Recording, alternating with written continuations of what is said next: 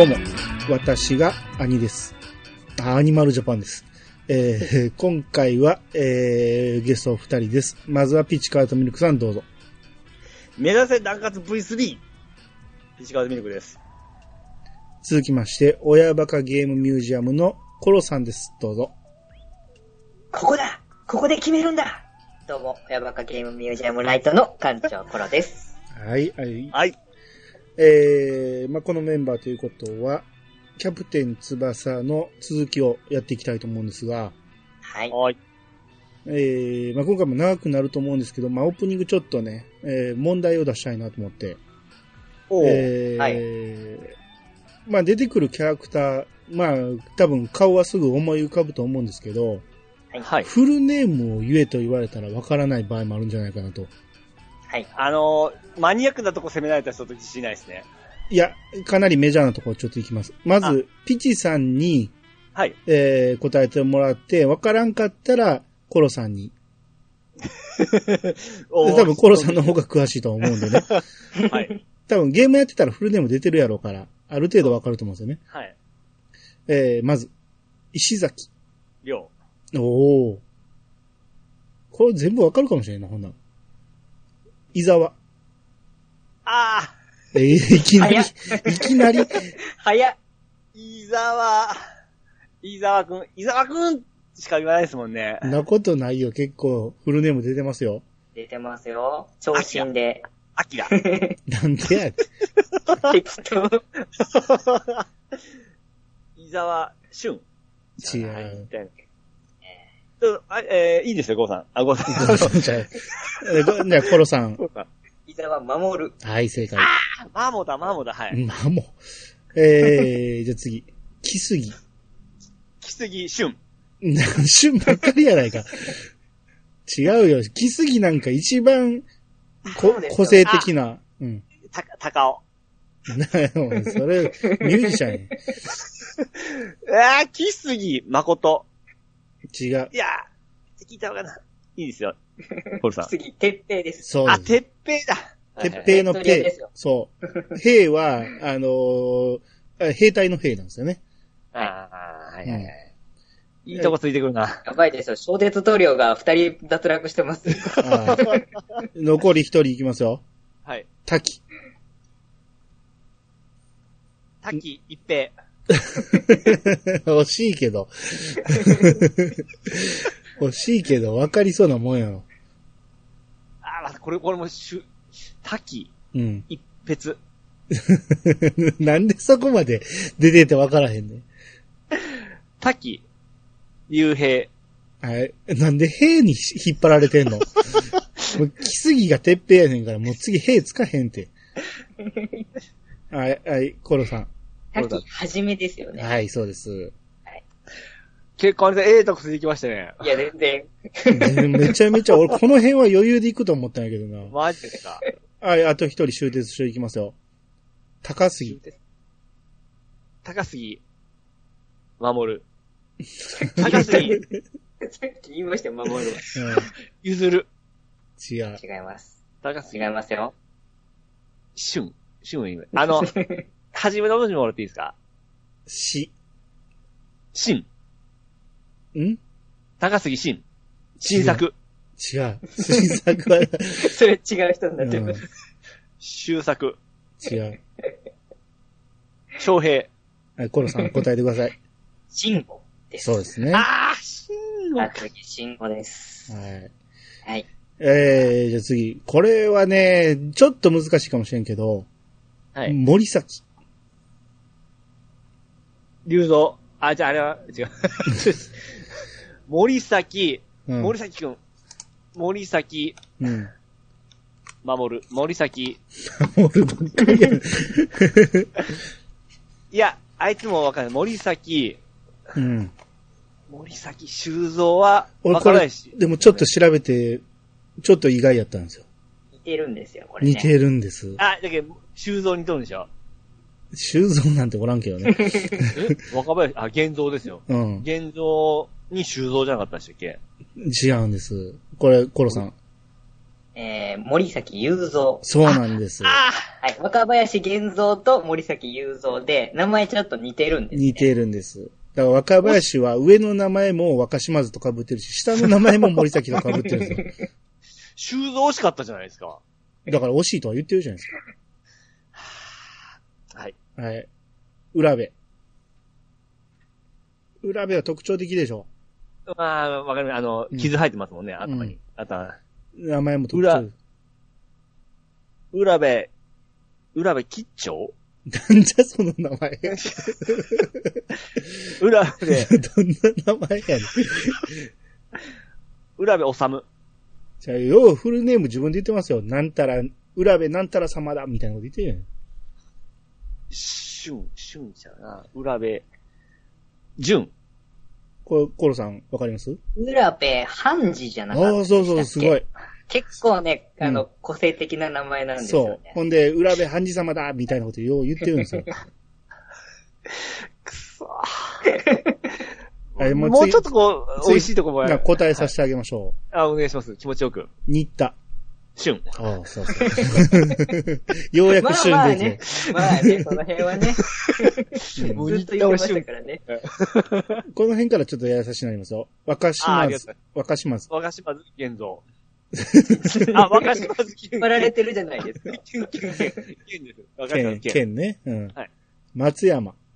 千原、あ、違う。松山。光る、光る、光る。光ね。はい。ソーダ。誠。おお。慈東。強し。惜しい。強。え、じと、じと強しじゃなかったでしたっけ？違う。強し。惜しい？お惜しい。まあ、あ、ゴロじと、あきや。なんでやねん。あきらやね。一人もおらんわ。遠くなりましたよ。じとくん。じと、えー、強ししか出てこん。字面は絶対ね、ポンと出てきたらもうしっくりくると思いますよ。はいはいはい。コロさん。じと、コロさん。じと、ひろしです。そう。惜しい。はい、ララスト。はい。佐野。これ、じとが答えられないと、まず答えられない。そうですよね。うん。佐野、し白はあっちの方です。佐野、あきら。違う。アキラは全然おらんて。ほら、はい、コロさん。みつるです。おー、すごいな。コロさん。全部わかる。やっぱゲームやってるから、この辺は。そうですね。この辺はもう、あのー頭に入ってる感じですかね。うん。うん、自然と目に入りますもんね、この辺がねで。すね。うん。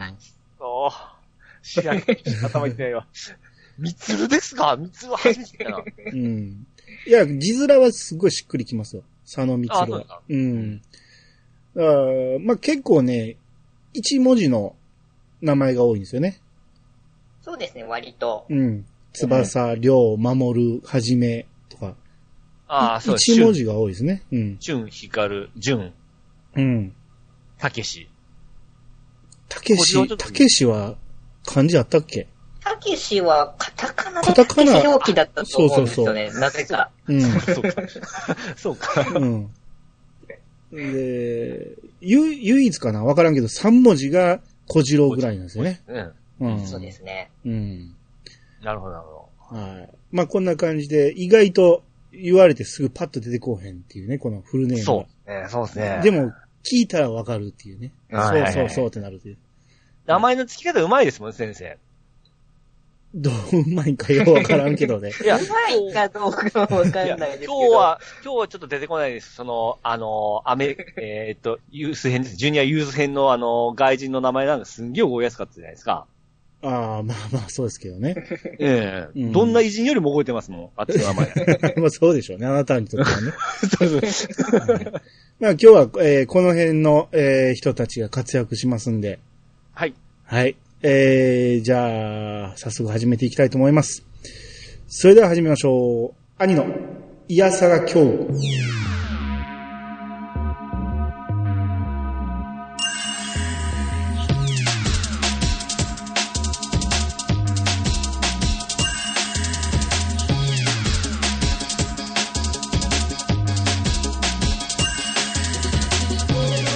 番組は私兄が毎回ゲストを呼んで一つのテーマを好きなように好きなだけ話すポッドキャストです。改めまして、どうもです。どうもです。うん。どうもです。はい。えー、長くなるんで、もう早速始めていきます。はい。はい。えー、まあ、小学校でね、えー、南葛 SC 優勝しまして、で、その時のゴールキーパー若林くんはドイツに行き、で、美咲くん転校していき、で、そっから、えー、みんな中学に上がって、えー、もうすでに3年の始業式から始まるんですね。いきなり3年生になななるんですよねい。きなりですね。うん。で南葛中学に進学したのが、えー、翼、石崎、で、あと、木杉、滝、伊沢、高杉、この辺は終鉄から南葛に来たんですね。うん。はいうんうん。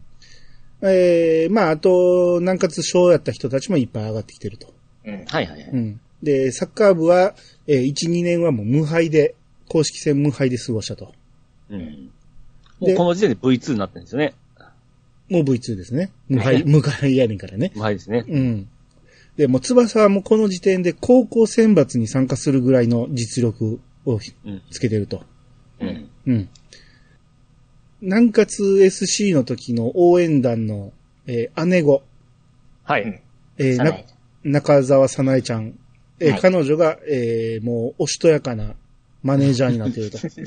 そうですねね。かなりガラッとイメージチェンジと言いますか、なんと言いますか。はいうん。ええ。うんでも、まあ僕はあれ好きですよ、あの変化は。そみんなそうでしょ。姉子よりはそらいいでしょ。まあねうん。えーで、まあ、えー相変わらず翼くんのことが好きだと。うん。うんうんで、翼はブラジルに行くためにもうポルトガル語の勉強してるんですね。うん。うん。えーまあ中学出たらポルトガル、えーブラジルに行くつもりだと。うん。なぜポルトガル語だと思います？ピチさえ？ブラジルからでしょ？ん。なんでポルトガル語を勉強するの？ブラジルの方で流行ったんじゃないですか。流行ってるんや。そ その辺の共通語じゃないですか。うん、まあまあそうですね。ぶまあブラ、ブラジル、うあの、開拓時代にブラジルがね、ポルトガルに占領され、占領っていうかまあ、ポルトガル語に変えられたってことですね。ボジュールでしょ？それはええ。フランス語ですよね。あそうですか。うピチさんの中では流行ってるんですよね。ポルトガル語の有名なんて何ですか？知りません。はい。はい。えー、で、まあ中学上がってるんでみんな、等身は上がってるんですけど、うん。まあみんなちょっと上がってる感じなんやけど、まあ翼が特に身長が高くなりましたね。うん。うん。まあこの辺は、最初は多少嫌感がありましたわ。おうん、わ、でかなった、みたいな感じでね。ジャンプ読んでるときは、ちょっと期待半分、不安半分って感じでしたね。ああ、なるほど、なるほど。うん。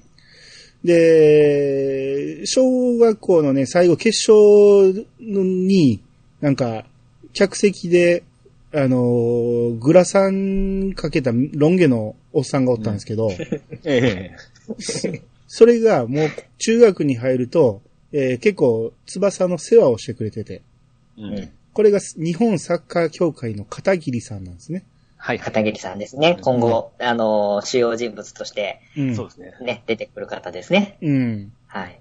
まあ、教科委員みたいな感じなんですよね。うん。若手をし育てる感じの。うん。で、もう南葛中学にね、もう平日の練習見に来るぐらい、翼にどっぷりで。おうんーですね。しかも校庭でタバコ吸ってますからね、この人ね。あの、ロン毛で、ロン毛じゃなかったっけ？じゃあロン毛ですよ。ロン毛で、ロン毛グラさんですよね。ロン毛グラさんで、まあ結構ずっとタバコ吸ってる感じですね。うん。ね、まあ、この頃はまだ全然、その、あの、アニメとか漫画とかでも普通にタバコ吸っててもね、何も言われない時代だったので。うん。うんまあそれにしても校庭で吸ったらあかんやろと思いますけどね。ほんまですね、中学生ですね。うん、はい。あと変化としては、翼がチームメイトを呼び捨てするようになるんですよね。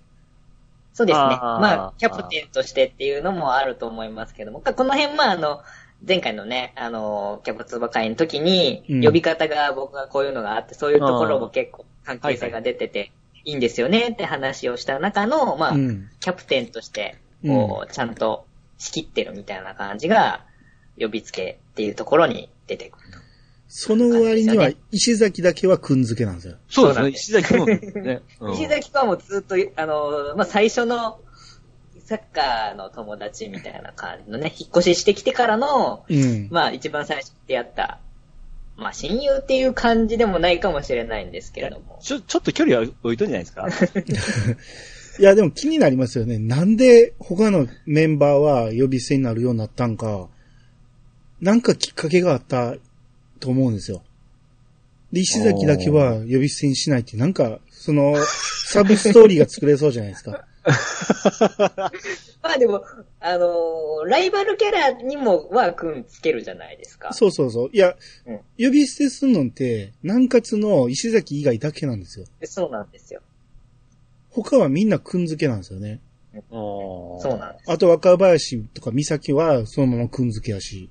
そうなんこの辺がね、ちょっと気になるところですよね。この辺ちょっと サブストーリー作ってくれたら面白いんちゃうかなと思いますけどね。ちょっと、つばさんその辺でなんか、こう、上下カーストみたいなの作っとるかもしれないですね。あーまあでも、あれですよね、でも、単純な上下関係っていうよりは、うんあの、返しのその他のメンバーはみんな下の名前で呼んでるじゃないですか。うん。ああ。だからなんか単純なその上下関係ともまたちょっと違うんですよね。そうですよね。別に、関係はこれまでとあんま変わってないですもんね。小学校の時とう。んうん同じように親しい感じやし。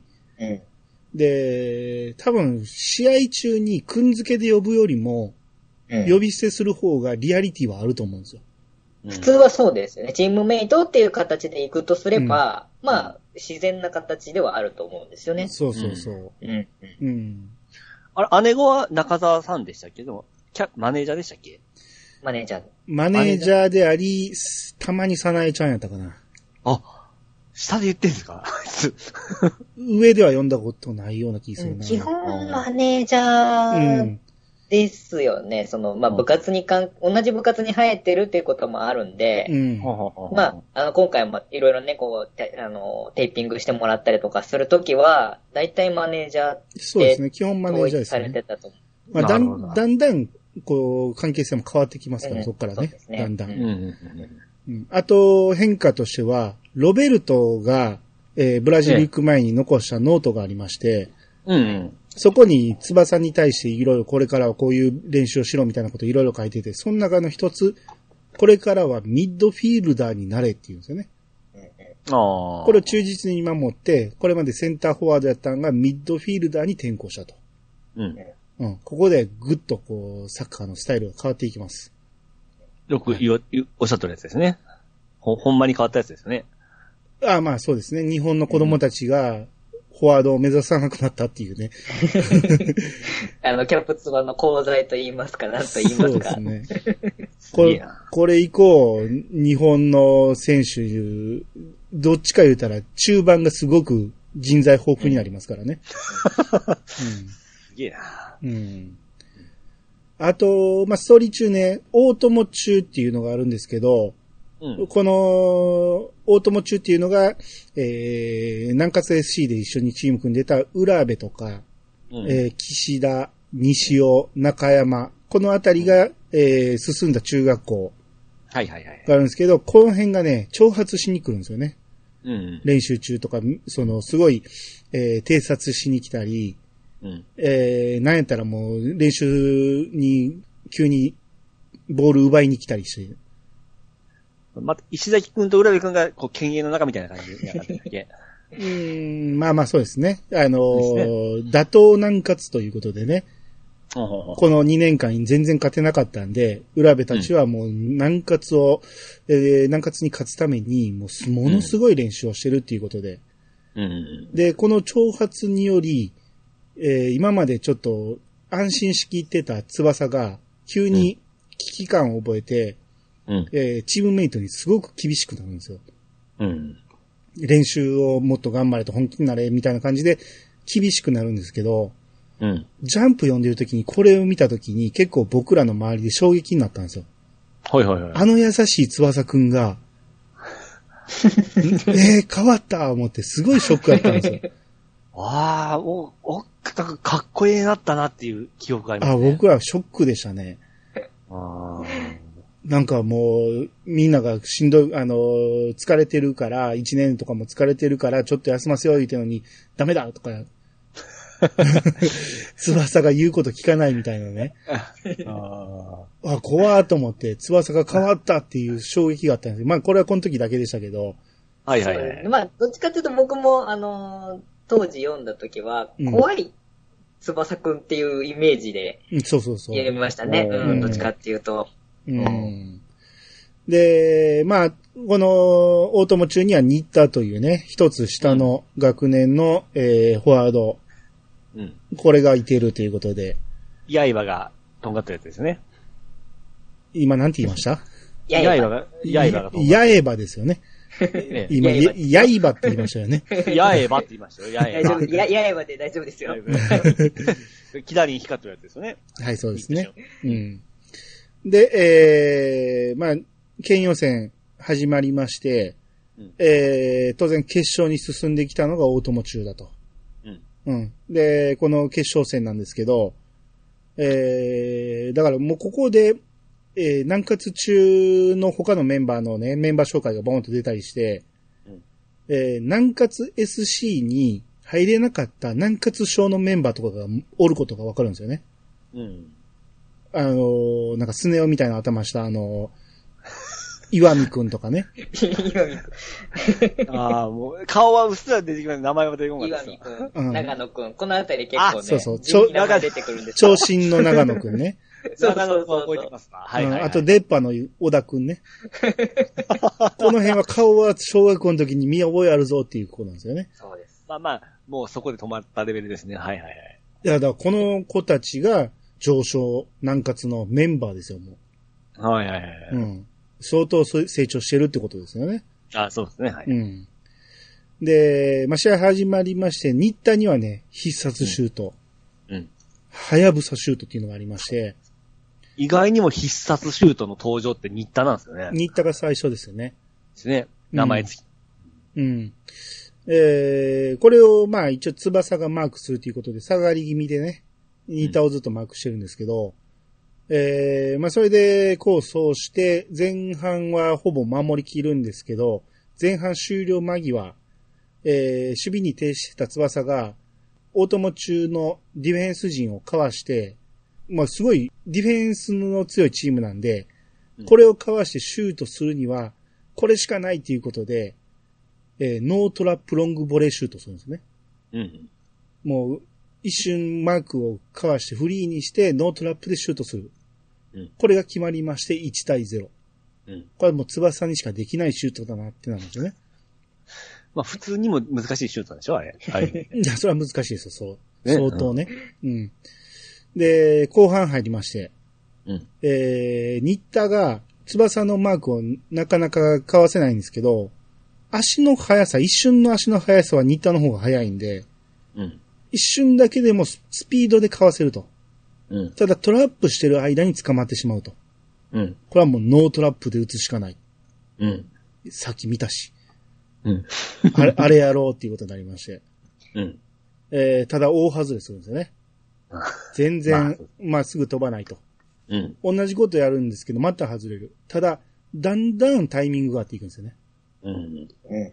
もうみんなには馬鹿にされてるんですけど、翼とね、片桐さんは驚くんですよ。うん。だんだんタイミングが合ってるってなっそうて。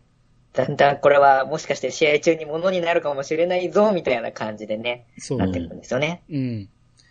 で、大友中がフリーキックを得まして、壁を作るんですけど、えー、その壁の左側にゴールキーパー、えー森崎が守って、うん。右側に翼が守る。これで全てのコースを防ごうということになりまして。うん。で、新田がハヤブサシュート。それを壁のど真ん中に当てるんですよね。うん。ほんで、えー当たった、えー壁の一枚はもう倒れてしまうんですね。うん。もらったーいけー言って、はやぶさシュート2連弾。うん。その開いた穴に向かって蹴る。うん。これを翼が、えー、ゴールポストを蹴って、三角飛びで、えーヘディングしてクリア。うん。えー、まあもう小学校の時からそうでしたけども、ゴールポストっていうのはもう、うん飛び箱のロイター版かのように 使いますんで。いや、ね、あの、今回のこの中学生編でも、うんこのゴールポストはめちゃくちゃ活躍しますからね。そうですね。あれは多分柔らかいんでしょうね。バンバン飛べますからね、あれで。そうそうう。ん。下手なキーパーよりゴールを守ってくれますし。いろいろ足場になったりとか、はい。こう演出面でもこう、いろんなこう効果を作ってくれるっていうのは、ゴールポストはかなり、えキャプテン翼では、あの、活躍してますね活躍しま。すね。はい実際すごいむず無理ですけどね。あの、実際、ほんまに見た時ってこんな無理は思いましたもいや見見なくてもわかります。あれは無理です、普通の人には。うん、で、これ壁を当てて、1枚だけ崩れるんですけど、その間通す前に塞げようって思いますよね。横にこうヒュッて入ればね、うん 収まりますからね。うん、もう蹴ってくる場所分かってんねんから、な、足でも体でも出したら止めれるやろ思うけど、もう綺麗にそこが穴開いて、そこを通してシュートされてしまうっていうね。えーそんな、んん？ハイブサシュートの時なんか、え絵は出ませんでしたっけ？一応、はやぶさは描くことはありますね。あ鳥ですよね。鳥のはやぶさね。はいはいはいはい。うん。あ、でもそこでも出てたんですね、絵は。うん最初だけか毎回出てたかは覚えてないですけど、まあはいはい、書いてたのはは、出てなかったと思いますけど、そうですねそのイメージアニマルは、要所要所で出てきますよね。そうですね必殺手段。う ん結構ね、ちょっとゲームとごっちゃになってるんで、あの、どうだったかなと思って。うん。はいはい。で、ある時、えー新田にボールが行きまして、で、翼がね、その場にはいてなくて、ノーマークやのに、ノートラップでシュートするんですね。いけーノートラップ、ランニング、ボレー、はやぶさシュートだ言うて、めっちゃ長いんですよ。これがようやく決まりまして、はいはいはい。物にしたわけで 5, 回目ぐらいでようやく決まりまして、うん。これで1対1対1同点。うん。で、その後南葛はね、もう、すごいですよ。オフサイドトラップ使ったりね。もう、いろいろして、もうさらに2点取りまして、うん。えー3対1、2点リードします。うん。えー焦る大友中。えー必死に、えー、新田にボールを送ろうとするんですけど、もうどんどん時間が迫りまして、うん。えーもう浦部が最後、新田にパスするんですけど、えーその瞬間試合終了の笛が鳴ってしまいまして、えー南葛がわーって喜ぶんですが、えー新田がその送られてきたパスをノートラップでシュート。うん。時、えー決まりますが、時すでに遅し。はいはいはいはい。はい。この試合後のインタビューで、えー翼が今一番戦いたい選手は、えー誰かと聞かれて、うん。今一番戦ってみたい選手は、三崎太郎くんです。はいはいはいはい。多分このライバル界隈がね、ざわつくっていう。まあ、それを見たうん、小次郎が特に怒ってましたよね。ジェラシーですね。うん、この時点で、美咲は、あれって思うんですよね。読んでる人、習慣で読んでる人はうん、あれ、そういえば美咲おらへんけど、どこで何してんねやろうと思うんですよ。この2年間。はいはいはいはい。だけど多分このぐらいのタイミングで、えー僕は三崎太郎の読み切りがフレッシュジャンプに出たと思うんですよね。ほうほうほうほう多分この前後に出てきてるはずですわ。はいはいはいはい。うん。だからこの名前を出したんやと思うんですよね。なるほど。うん。そんなつな、つながりがあったんですね。まあ、まあ、僕の記憶ではですけどね。はいはいはい。うん。えーまあ、後にわかりますんで、まあそこまでをちょっと置いときますね。うん。うん？あ、でも、でもこれまあ、大友中で、まあ、新田俊が一応、あのー光浴びてましたからね。新キャラで。まあまあそうですね。ですね。うん はい。一応新キャラとしてはね。ちょっと生意気なやつだったんですけど、結局はやっぱりいいやつな、買ってきましたよね。まあ、よくこの手のスポーツものはね、戦うと、あのーライバルが仲間になるみたいな、友情が芽生えるみたいな展開がはありますし、まあ、うんあの、ちょっと補足入れると、この新田っていうのは、その南葛 SC の、要は後輩で、うん翼がいなくなった後に、その南葛サカラツクラブが、いあの、優勝、続けて優勝する原動力になった。要は、翼の代わりに、次の世代で活躍したっていう世代なので、うん。なるほど。このまあその、要は先輩の胸を借りるじゃないですけども、うん。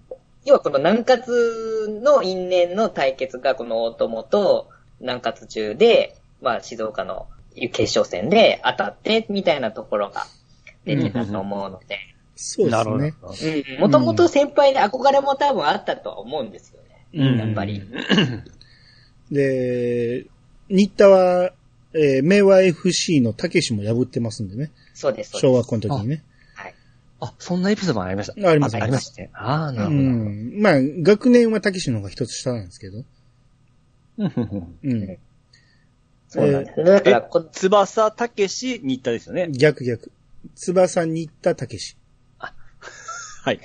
たけしは、この時点で1年生なんですよ。1年生で東宝に入ってます。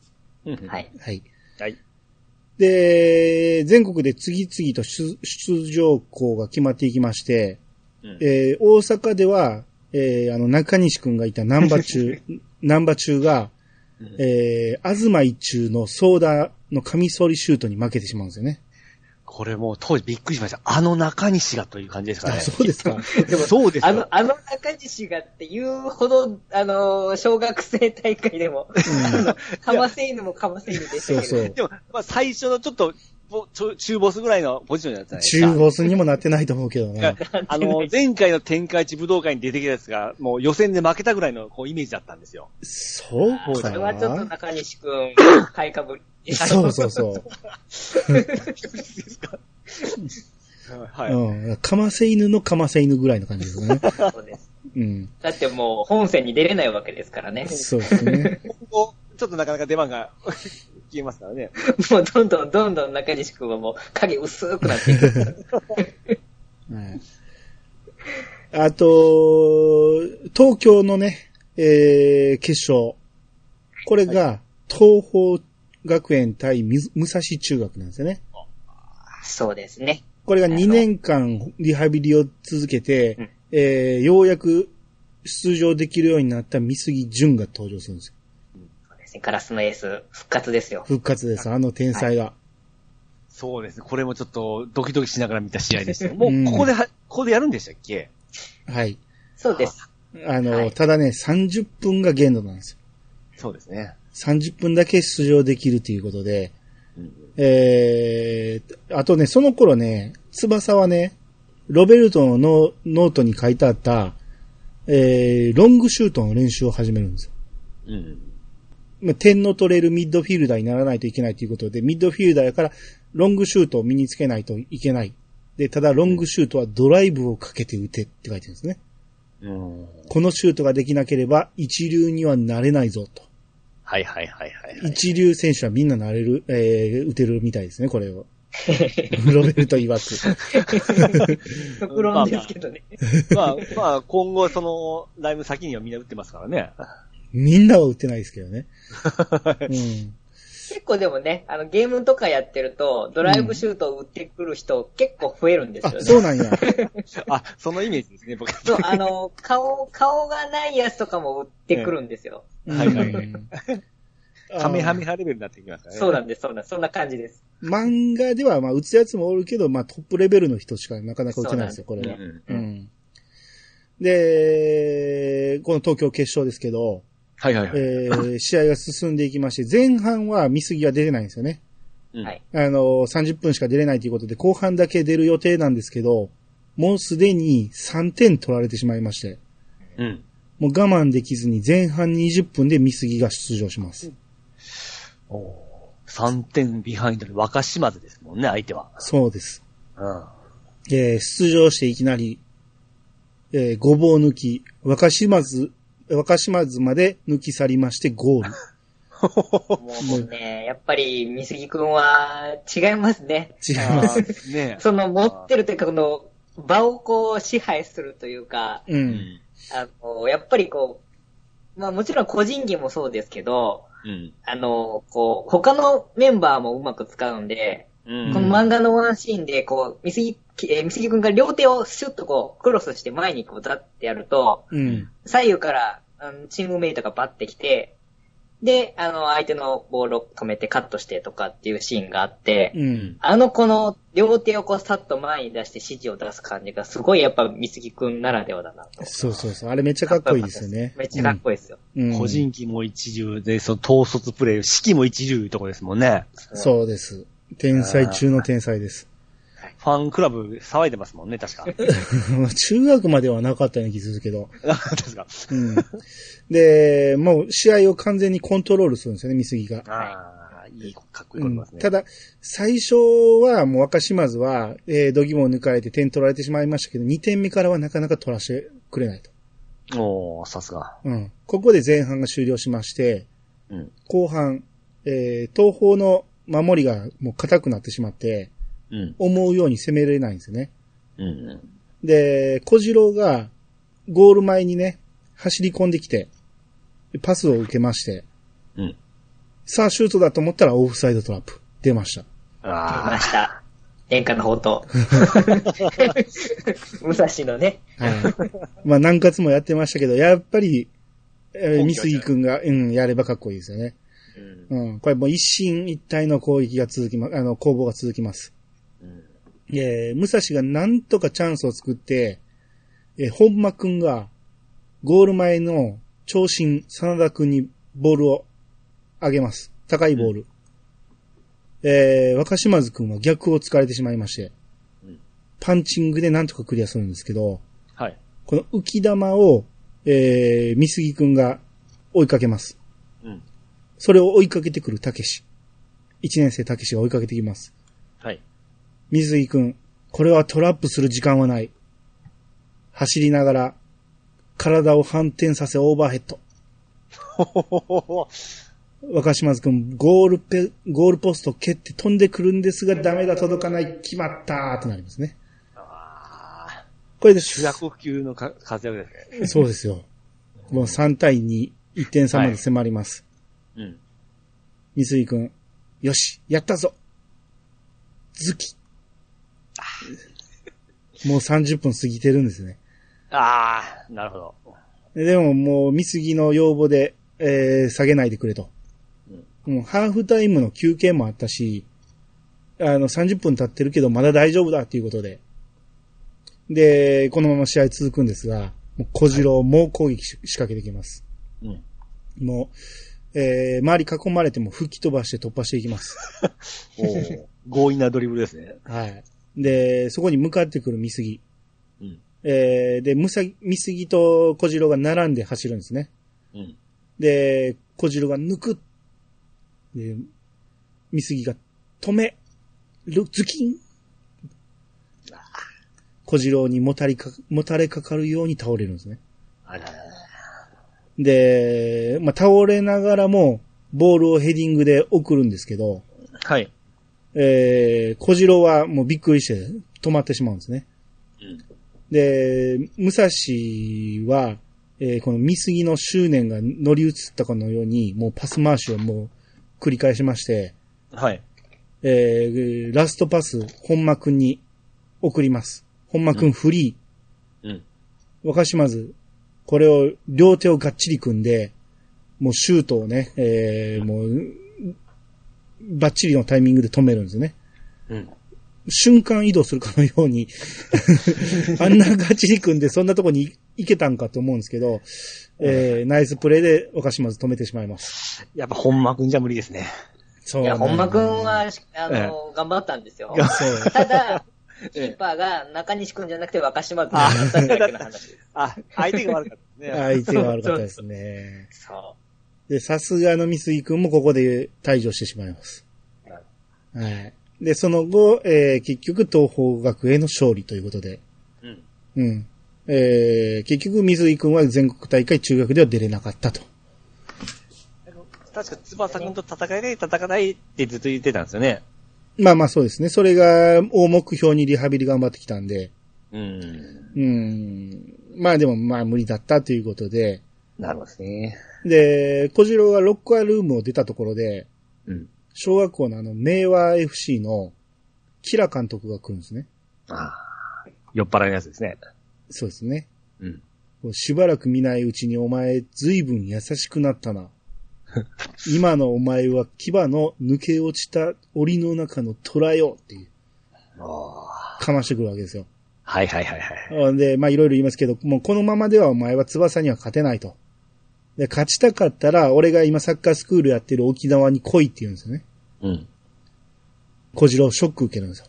うん。俺が、そんな、牙の抜けた虎かと。うん。で、なんでかというと、あの、見杉が倒れかかってきたとき、昔のお前なら、見杉の心臓を蹴破ってでも、ドリブルはやめなかったはずだって。無茶言いますね。ですけど、小次郎も、そうだったってなるんですよね。もう、ぬくぬくと、サッカーのことだけ考えて、この3年間できてるわけですよ。東方学園来たら。そう特待生になってしまったんで、うん今まではね、その昔は生活にも稼ぎつつ、うん家族の世話もして、で、なんとかもうハングリー精神でサッカーもやるみたいな感じだったのが。もう他のね、心配しなくてよくなっちゃったんで、うん。うん。うん。ハングリー精神がないと。そもうお前は虎じゃないって言われて、ハッとするわけですね。はい。で、まあ、ここから全国大会になっていくんですけど、今回全国大会の会場は埼玉なんですね。で、えー、ある日、翼に若し、えー、若林から手紙がやってきまして、うん。どうやら若林はドイツにいてるんですけど、えー、岬にあったと。ほうほうほうほで、今は美咲はフランスにいるらしいっていうんですね。う。うん。で、その時に二人でツーショットで撮った写真と、あと美咲のフランスの住所を書いて送ってくれるんですよね。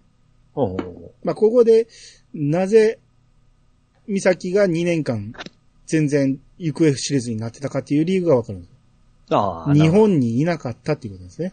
うんうんうん。まあ、これ、あの、僕は美咲太郎を読むとわかるんですけど、うん。うん。一旦あの絵描きの父親と別れて、母親の方に引き取られる予定になったんですよ。うんうんやけどあ、母親の新しい家庭を見てしまって、新しい旦那さんがおって、子供も生まれてて、それを見てしまって、うん、で、これからはお前は何々さ太郎だってい父親に言われるんやけど、それを見てしまったために、引き返してきて、父親と一緒に、えーフランスに行くって言い出して、僕は何々太郎じゃない、僕は三崎太郎って言うんですね。あ、それ本編じゃなくて、その外伝の作品だったんですね。よう覚えてますわ、それ。うん。うん。まあ、どっかで収録もされたと思うんでね。ああ。これいい話だったんですよ。その、サッカーの話もたっぷりあったし、すごくいい話あって、で、えー、フランスに渡った父親とついていったということですよね。なうん。で、えー、ある夜、東邦学園では、ヒューガが失踪したと大騒ぎしてるんですね。ど。うん。えー、次のシーンで、電車に乗ってる小次郎。うん電車乗ってどこ向かってんのと思いますけどね。お沖縄行くんやろ。沖縄沖縄です、沖縄。うんまあ、空港まで向かうにしても、夜に電車乗ってても無理やろうと思うんですよね。なんやろうね。あの子、当時やったら、もしかしたら夜行で行けたんかもしれんけど。ああ、そうです。そうです。金もないし、そうじゃないですか。で、沖縄に、えー小次郎が現れまして。うん。うん。で、えー、東方学園の北爪監督は、えー、こう沖縄に行ったかもっていうのを聞きつけまして、激怒します。うん。大会までには戻ってくると思いますって言われてる、言われても、戻ってこなくて結構だ。その代わり、あいつから高校大学までの特待生としての奨励金制度の待遇を排除する。そして全国大会はあいつの気で戦うぞって言ってうん。宣言するわけですよ。うん。厳しいですね。はい。えー、沖縄では小次郎は、その台風が来てるんですけど、もう高波の中、うん。えー、この砂浜から波に向かってボール蹴るんですよね。うん。えーこう押し寄せてくる荒波を打ち砕くその爆発的な、えーキック力。うん。そしてシュートした後でも、その波にびくともしない強靭な足腰。えー、とうとうやったか小次郎。あの、燃えたぎる闘志を取り戻し、虎はそう。猛虎は今完全に蘇ったぞ、言って、えー、キラ監督がね、うん。えー、キラ監督の指導のもと、えー、虎が復活したと。うん。うんこれは名シーンですよね。うん。サッカー、この、まあ、小次郎の復活もありますし、うん。まあ、タイガーショットがこう、産声を上げた瞬間でも、まだこの時点ではタイガーショットの名前はないんですけども、うんはいはいはいはい。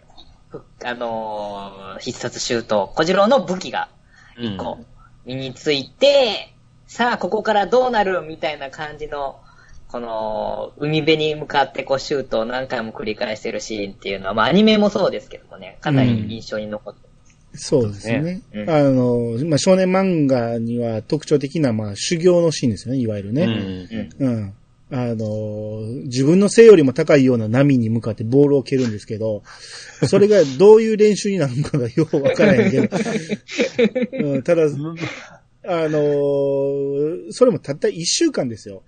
そうです。意外と短いんですよねあ。うん。そんなもんでしたか？うんそんなもんなんです一週間でそこまでマスターできるんやって感じなんですけど、まあでも、なんか、あの、あの感じだと、あの、戻ってきたヒューガの感じだと、うんなんか半年とか一年ぐらい修行してたぐらいの雰囲気そうそうそうになるんじゃないですか。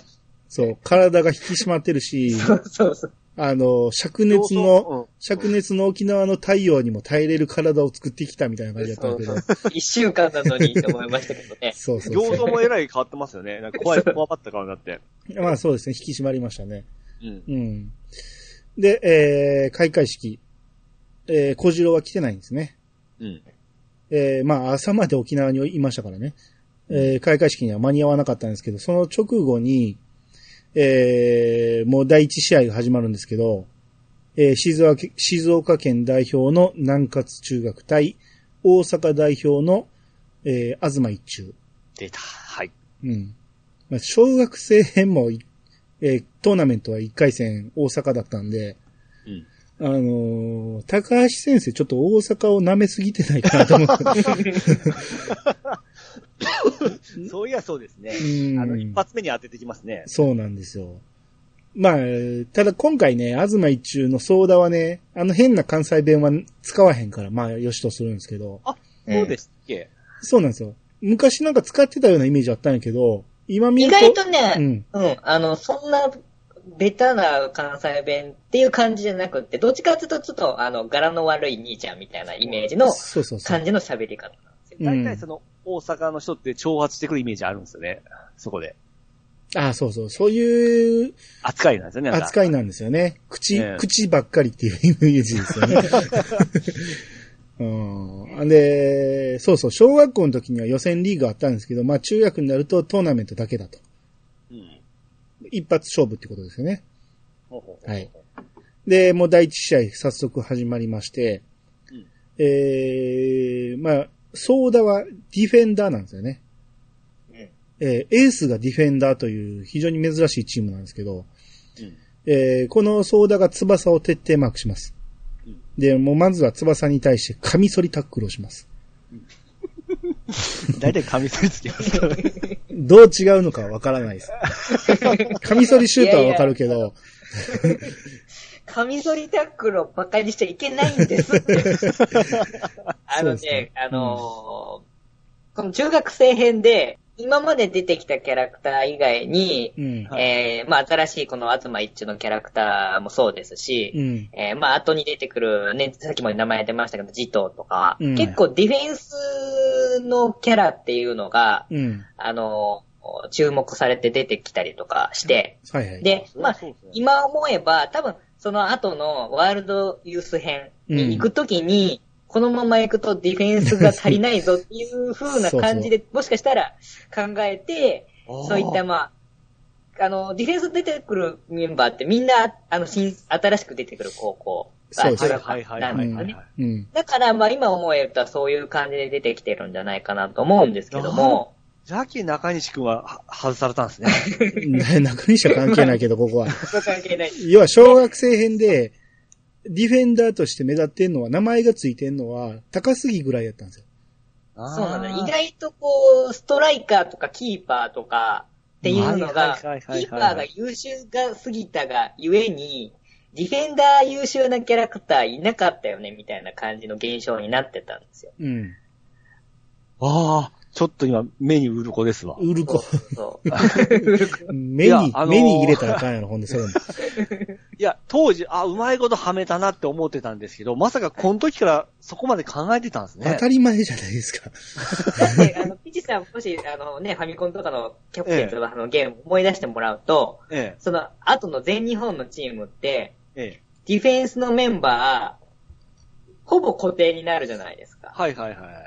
その名前入りの今回出てくるエース級のディフェンダー以外のキャラクターってもうほとんど多分印象がないようなキャラクターなんですもうずっとよ。このメンバーですからね。そうっていうことは、いかにここであのディフェンスの主要メンバーを作っとくかっていうことに力を入れられたんじゃないかなと思って、うん。ああ、わちょっと感動しましたわ。うん。もえうそれ、が多分この辺になりますし、で、今まあ一番最新のゲームでも、うん。あその実をはじめ、ソーダのカミソリタックルとか、めちゃくちゃ役に立ちますから。いや、逆にこのゲームで僕ここ苦しめられましたから。そう、あの、ディフェンダーのがもうめちゃくちゃ頼りになって、ソーダもジトも僕めちゃくちゃ助けてもらいましたから。でカミソリタックルの何がカミソリかはわからないけれども、ソーダ誠があの、シュナイダーをタックルでボールを取ったりしてたんで、めちゃくちゃ活躍してたんです。はいはいはい。なんで、ですねまあ、あの、すごい、あのーまたちょっと僕もゲームをやった分、余計にこのディフェンス陣、この中学生編に出てくるディフェンス陣の選手は、あの、評価が1段、2段上がってるんですよね。はいはいはい。はい当時その守備がどこかどこってわからなかったから、うん。全然考えてなかったですね、そういう配置は。ああ、そうですね。前最初に読んでた頃はあんま考えてなかったですけどね。うん。うん。あのーで、このカミソリタックルでボールを奪いまして、そのままオーバーラップしてカミソリシュート。うん。えー、まあ、いわゆるバナナシュート、カーブをかけたシュートですね。そうですね。そうですね、そうですね。えーこれが決まりまして、えー0対1、1点リードされます。うん。えーこの後も、ソーダの必要なマークにあって、えー翼がなかなか点が取れないと。うん。で、しかも、小学生編の時に負傷したあの左足首をまたい、うん痛めてしまうんですよね。うん。で、ハーフタイムになりまして、えー、こう、ここで学ぶが登場するんですよね。あ 学ぶね、そう、僕も、学ぶいたと思いましたもん。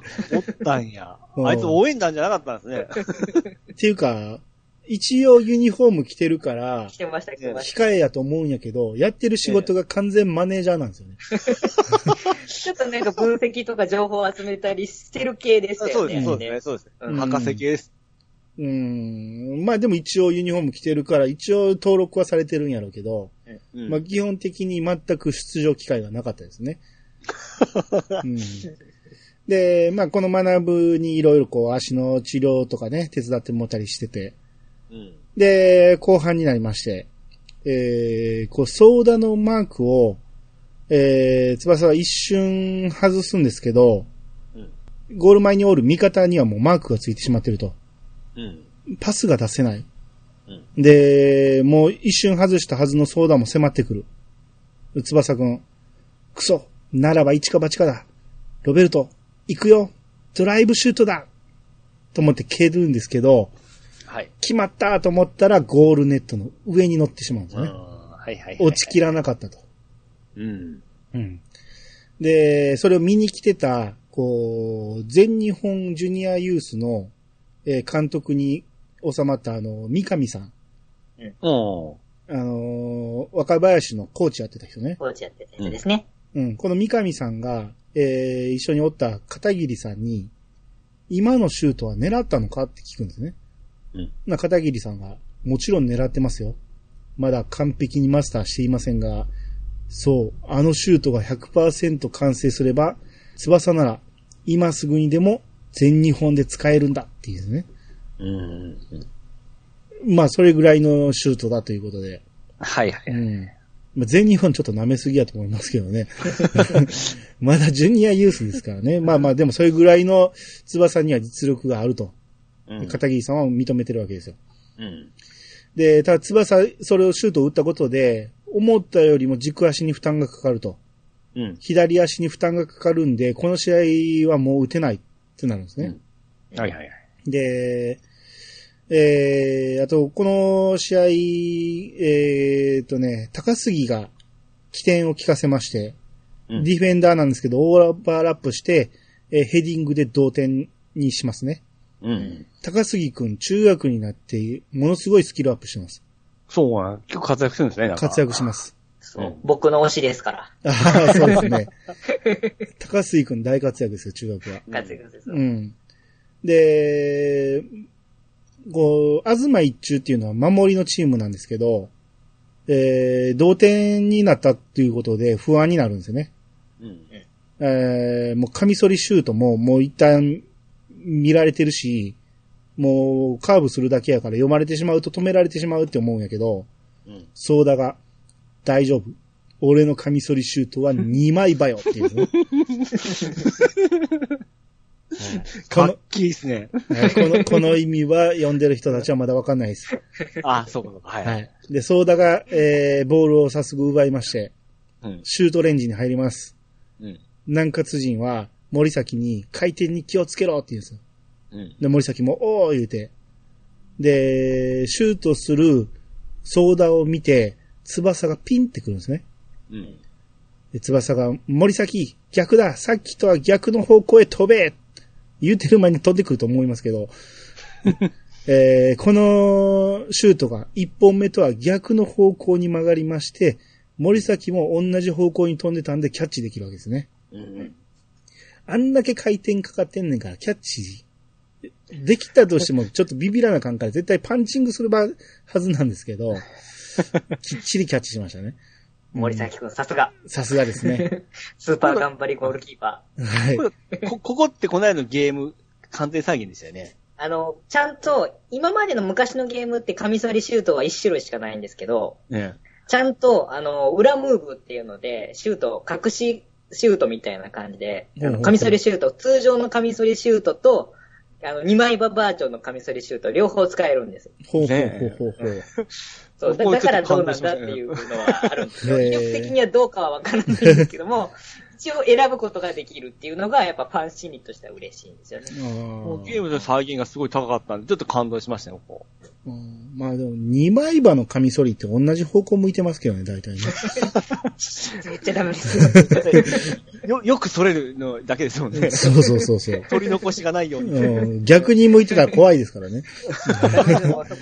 高橋洋一先生の本当にイメージ先行の思いつきの セリフなんで、そこは言っちゃダメです。でもはい、これ出た時は僕はその、2倍馬っていうことを知らんかったんで、うん。小学校だとななるほどって思いましたけどね。なあ、まあそうですね。当時はそんなに疑問には思ってなかったですけど。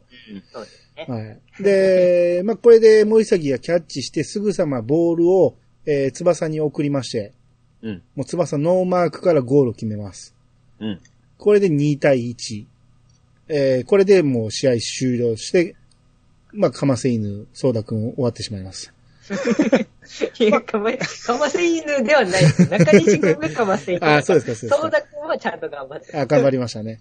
ちゃんと、終わったら終わったらまだいいやつになってましたよね、そうたくんも。そう、でソーダが、君うんね、一応ドライブシュートを打とうと試みてるっていう、あの、セリフがありましたから。そうなんですよ一応頑張って練習する子なんですよ。そうそうそう。あの、し下に、縦回転は難しすぎて、結局横の回転に、を強化することを頑張ったためのカミソリシュートなんですよね。あの、うん。うん。うんで、翼に、ソーダが、どうして分かったんだって言って聞きに来るんですよね。あの二枚刃の謎をね。で、翼が軸足の角度と、こう振り足の角度でなんとなくねって言って。俺もボールを曲げるのには、随分苦労してるからねって言って。うん。で二人で、あははんってなるんですよね。ああ、いいっすね。もうこれ、キャキャプツはこれがいいっすよね。まあ大体気持ち、がいい。大体の漫画そうですけどね。スポーツ漫画はね、もうなんか、まあ当時のこの時代もありますけれども、いや、うん特に気持ちいいさ、もう、つばうんつばは。はい。で、えー、続いて東方の1回戦の、えー直前に小次郎がようやく現れまして、うん。で、監督にお前は使わん言うて言われて、うんで、ベンチで見ることになるんですけど、ベンチから急に立ち上がってリフティングを始めて。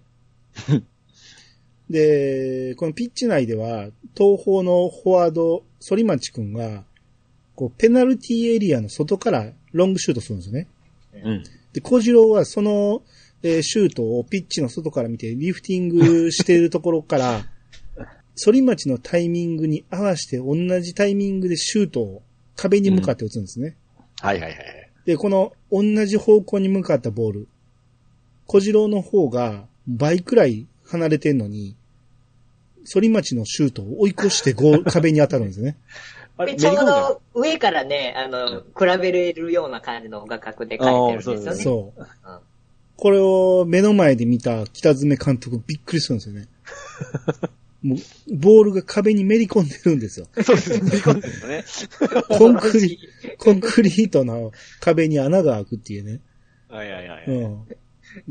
で、新聞記者はたまたまそれを見ててうん、で、後に勝手にそれをタイガーショットって名付けるんですね。ね。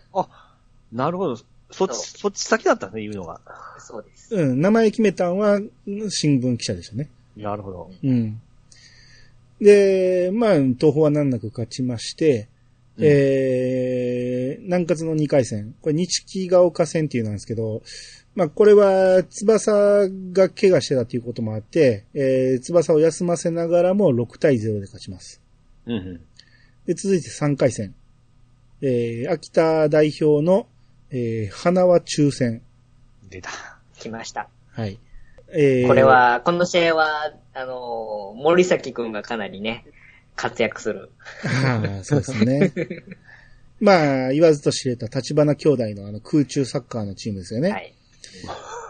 もう、怪我、怪我、怪我が怖いですね。もう、森崎、あ、の、この兄弟絡みの怪我はちょっとね、嫌な予感しかしなそ、いうですよね。しないですね。ううんん。あの、怪我するぐらいなら空中サッカーちょっと加減しろよっていうような気もするんですけど、うんね。巻き込みますからね。ただ2回戦休ましてもらった翼はもう元気いっぱいですよ、ここ。あ、いっぱいですか。なるほどはい。。もう、南葛がもう鮮やかにパス回しをしまして、はい。もう最後滝が決めて、開始1分で1対0。うん。早速先制点を挙げたところで、立花兄弟が、空中サッカーだ。まずはトライアングルシュートで同点だって言って、うん。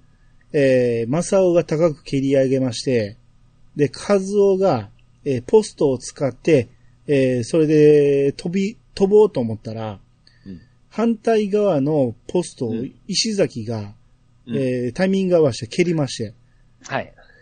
えーその振動でうまく、えー、カズオが取れな、飛べなくてバランス崩してしまうと。うん。空中サッカー破れたりっていうね、根に持ってますからね。小学校の時に自殺点しちゃったんだから、ずっと根に持ってる、そうで。すね。はい。で、翼はもう絶好調なんで、はい。えーもう来すぎに、えー絶好のパスを送って、もうさらに追加点 2, 2対0になります。うん。えー、マサオが、やるしかないな、カズオ。ああ、兄ちゃん。二人で、こうなったら、俺たちの真空中サッカーを見せるしかないってなんですよね。うん。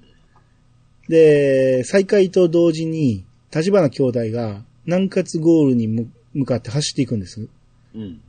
で、花輪の小野くんが、えーゴール前にボールを上げます。はい。正雄が仰向けになって地面を滑っていくんです。うん。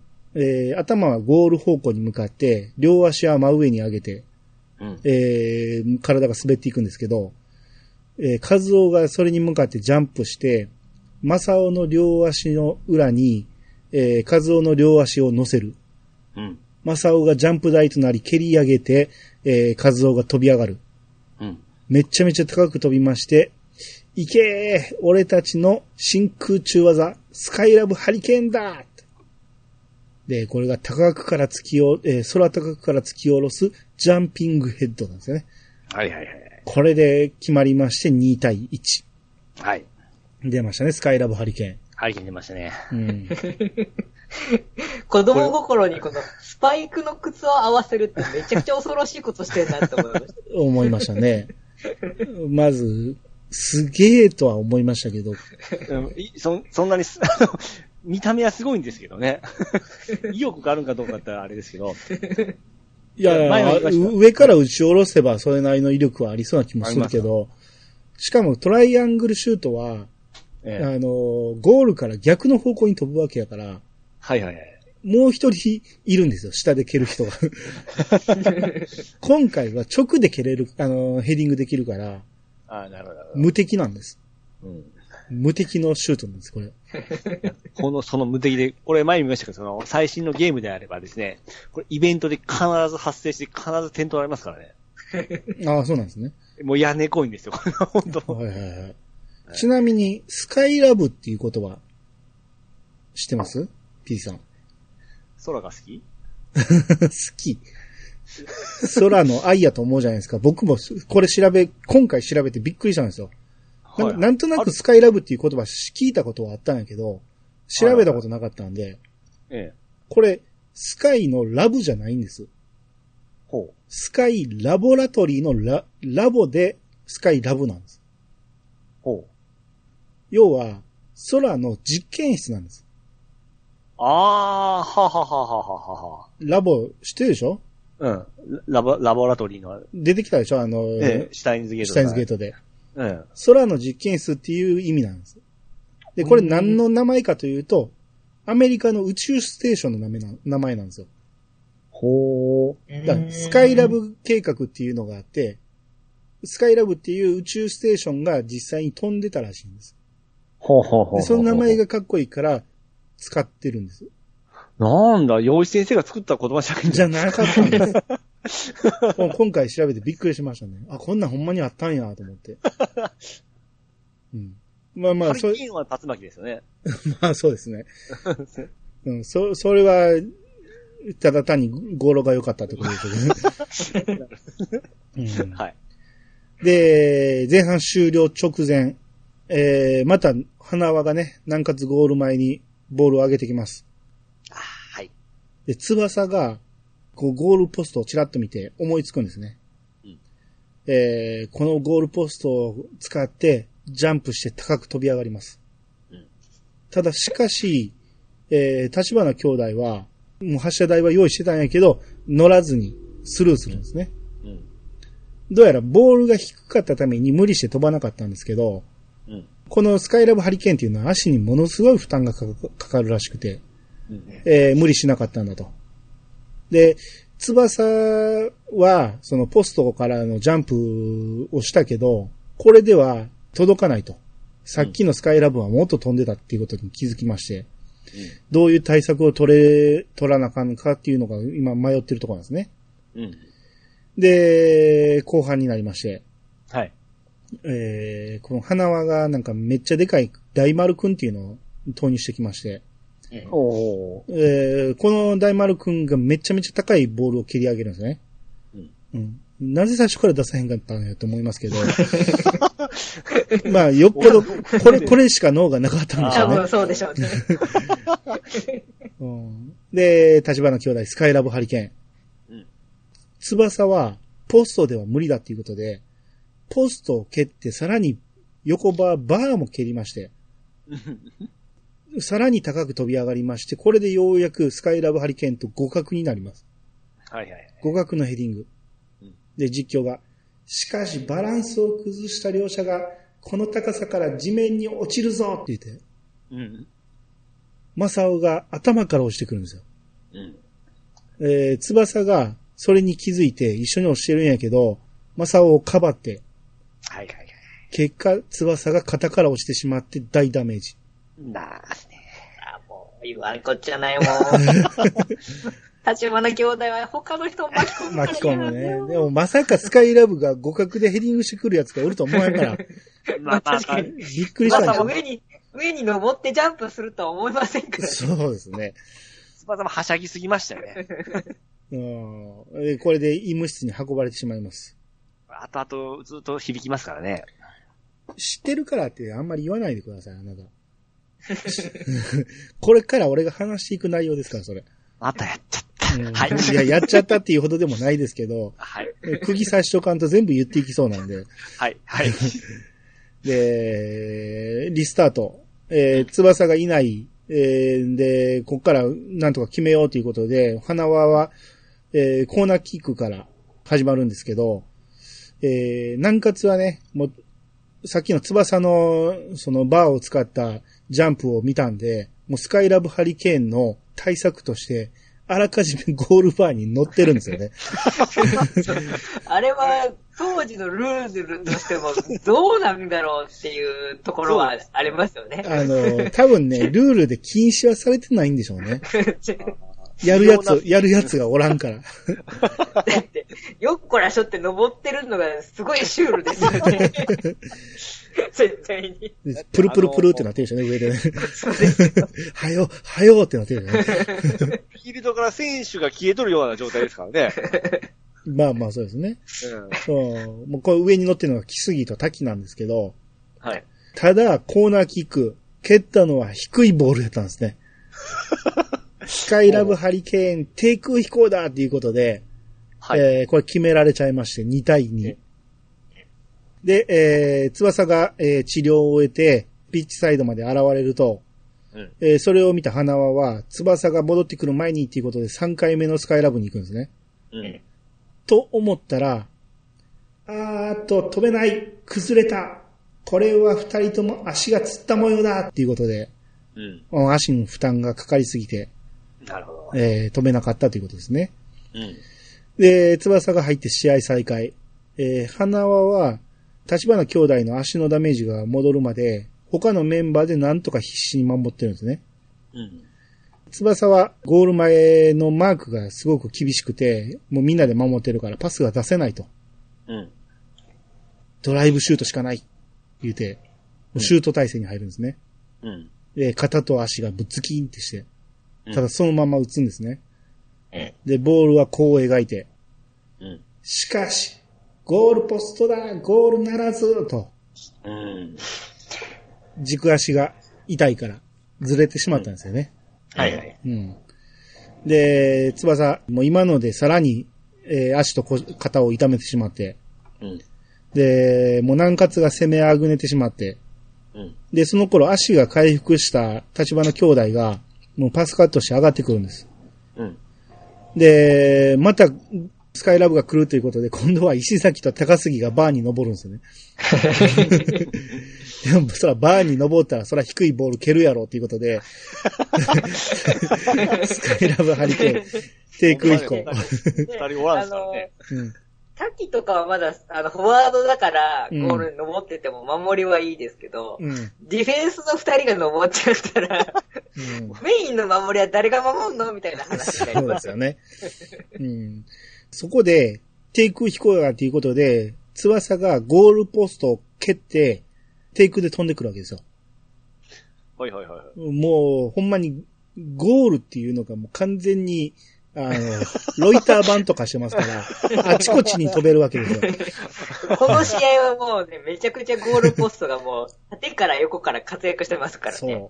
う。ただ、えーこのジャンプが、そのスピードが足りないためか、えー届かなかったんですね。ほうほうほうほえー届かないっていうことで翼がさらに地面を蹴りまして、二段ジャンプだっていうことでクリアします。う。うん。走った方が早いと思いますけど。えーそうです。危ないです。はい。うん、で、クリアして、えーだがボールは花輪がキープっていうことで、マサオが、えーボールをよこせと。で、さらに数を読んで、うんえーマサオが、こう、軽く蹴り、ボールを縦に蹴り上げるんですね。うん。二人同時にシュート。